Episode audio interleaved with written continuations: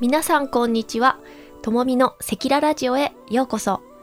このチャンネルは脱サラした私がフリーランスとして生きる姿をセキララにお伝えしていくラジオ配信です。はい。第34回目の放送となります。えっと今ですね外はすごく雨が降ってまして、まあ、こんなに降ってるのがすごい久しぶりなんですけど明日あの小学校の運動会があってちょっと大丈夫かななんて今心配しています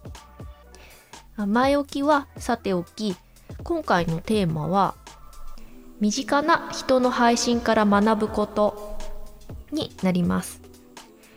このテーマはですねあの言葉であの話すあの私が今話しているような音声プラットフォームのあの音声配信とはまた毛色が違うお話になります。えっと、先週の土曜日から、まあ、昨日まで、まあ、5日間あの期間限定であのミラティブというライブ動画配信サービス、まあ、ゲーム実況配信専門のアプリなんですが、まあ、そこであのコミュニティのあのグーのメンバーがあの今そのランキングがそこでつくんですけど、まあ、それに出るということであのそこに私も応援に行っていました。ミラティブに初めて名前を知って今回初めてあの参加したんですけれどそこから結構なんか学んだこととか感じたことがすごくあったのであのちょっと収録に残したいと思いました。私全然あのゲーム配信にあの興味があったわけじゃなくて、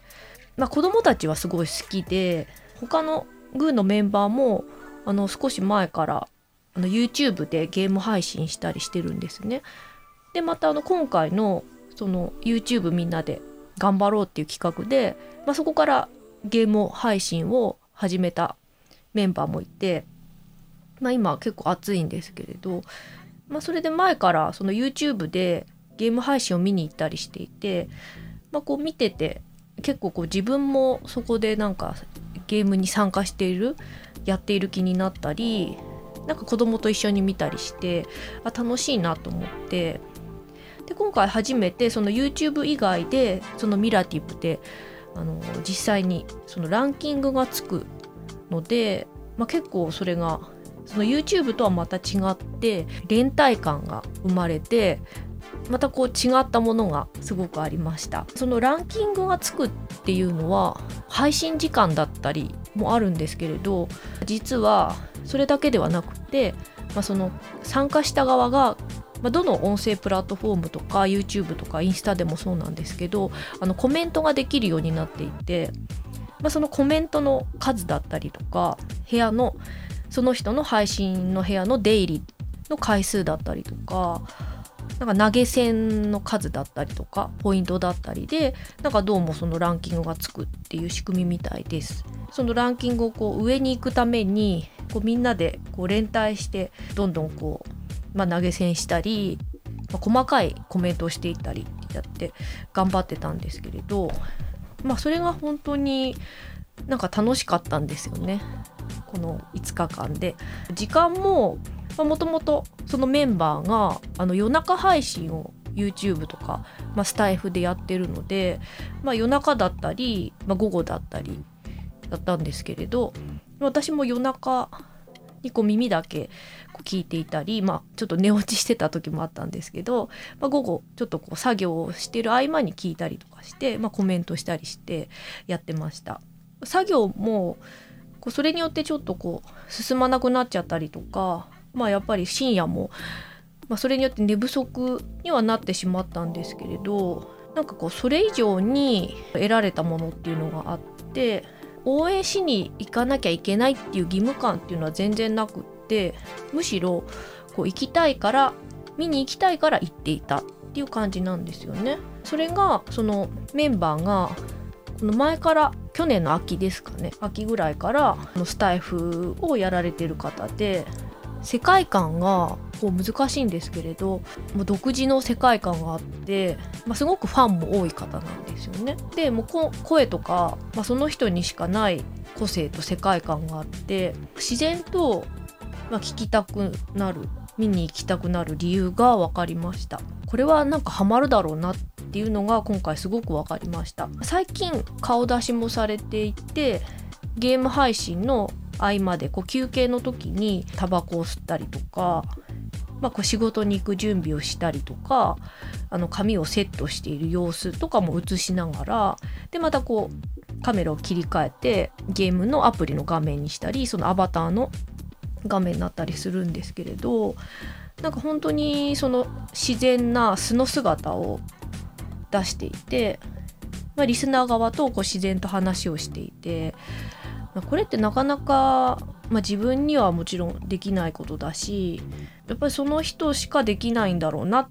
て思ったんですよね。まあ、前からあの YouTuber の方があのモーニングルーティンとか、まあ、1日のルーティンとかまあ、動画出してると思うんですけど、まあ、そういうのってすごく人気がありますよね。まあ、それってなぜかっていうと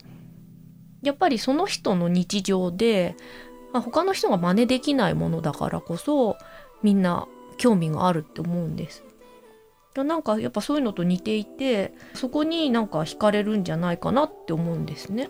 それを参考にできないかなとかまあ、ちょっとおこがましいかもしれないんですけど何かこう自分の配信に取り入れられないかなとか、まあ、見ながらこう考えていました。本当に理屈じゃなくて、まあ、それを感性で感じ取っている。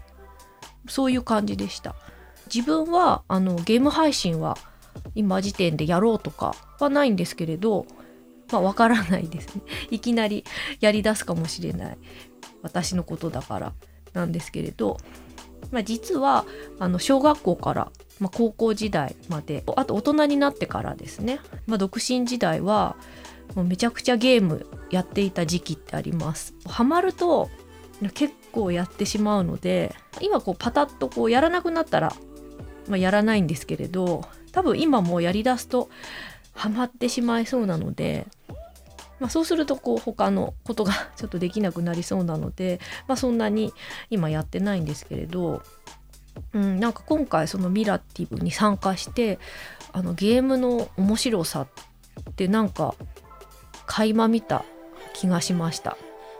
まあ、あとそのゲーム配信の面白さですね。なのでなんかこうただ楽しんで参加してただけじゃなくて、まあ、その配信からあ本当に感じ取ったこと学んだことがたくさんあったなって思いましたはい、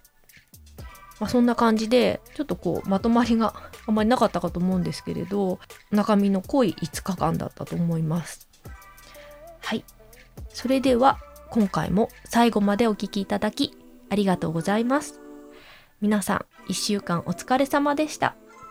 それではまた次の放送でお会いしましょう。お相手はともみでした。おやすみなさい。